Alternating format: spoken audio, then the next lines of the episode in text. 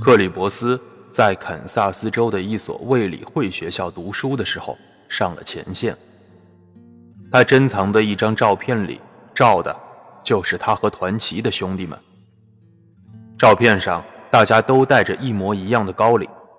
他是在1917年入伍，参加了海军陆战队的，一直到了1919年的夏天，第二师从莱茵河那边撤回来，他才回到了美国。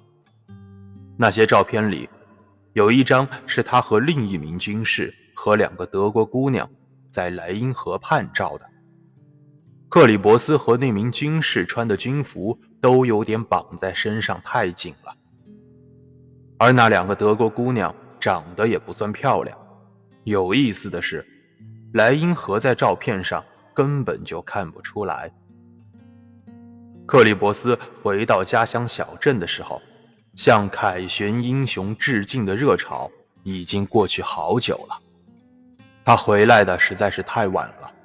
几乎所有镇上应征入伍的男人归来的时候都受到过热烈的欢迎。那时候着实是喧闹过一阵的，而现在则产生了反作用。人们似乎全都认为战争过去这么久了，克里伯斯才回来。这件事情实在是有点莫名其妙。克里伯斯参加过贝鲁森林、苏瓦松、香巴尼、圣米耶尔和阿尔贡战役。最开始的时候，他根本不愿意谈起这场战争。后来他改变了主意，想谈，但是没有人愿意听他的了。在他的家乡。人们对于有关战争暴行的故事听的太多了，真实的情况反倒引不起他们的兴趣了。克里伯斯发现，如果想让人肯听，他就得撒谎。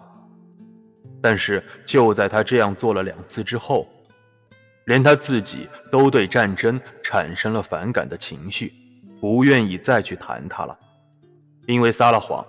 战争中，他亲身经历过的每一件事情，现在都让他觉得厌烦。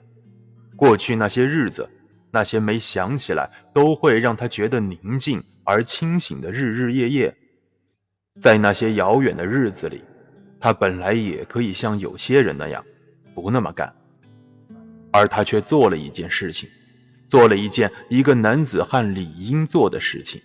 然而现在。